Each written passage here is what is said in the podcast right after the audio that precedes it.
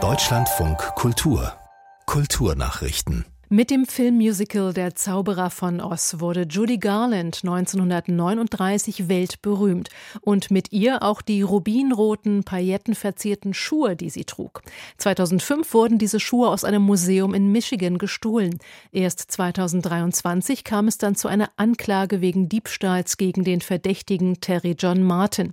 Er bekannte sich schuldig, aber er muss nicht ins Gefängnis, entschied jetzt ein US-Gericht, denn der 76-Jährige ist krank und lebt wohl nur noch wenige Monate.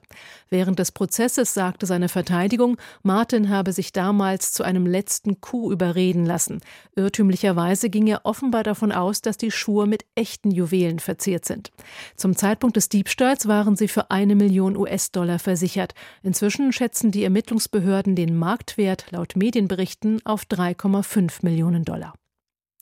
Mitgliedern der regierungskritischen russisch-belarussischen Rockband Bidwa droht offenbar die Abschiebung nach Moskau.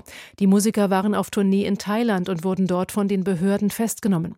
Auf Facebook erklärte die Band, dass sie beschuldigt wurde, ein Konzert ohne die richtige Genehmigung gegeben zu haben. Für den Verstoß habe sie aber eine Geldstrafe bezahlt. Aus Sicht der Band steht Russland hinter der Verhaftung. Das russische Justizministerium hatte den Frontmann im vergangenen Mai als ausländischen Agenten eingestuft, weil er den Angriff auf die Ukraine kritisiert hatte.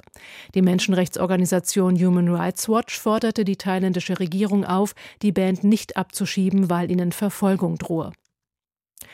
In Nürnberg hat die weltgrößte Spielwarenmesse begonnen. Gleich mehrere Marken feiern dort ein rundes Jubiläum.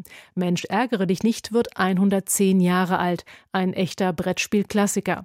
Aber auch die Playmobil-Spielzeuge und die affenähnlichen Monchichi-Puppen gibt es schon seit 50 Jahren.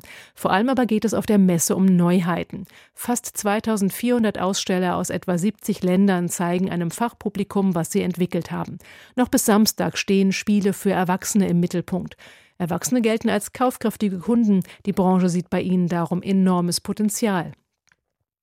Der Schriftsteller Anne Scott Marmaday war Pulitzer-Preisträger, Pädagoge und Volkskundler.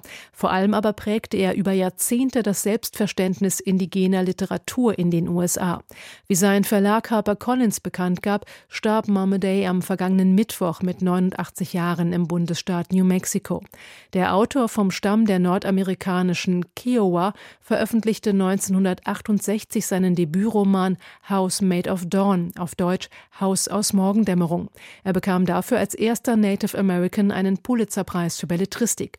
Die indigene Kultur spielte in allen Werken Marmadays eine Rolle. Er widmete sich ein Leben lang ihrer Bewahrung, vor allem der mündlichen Überlieferung.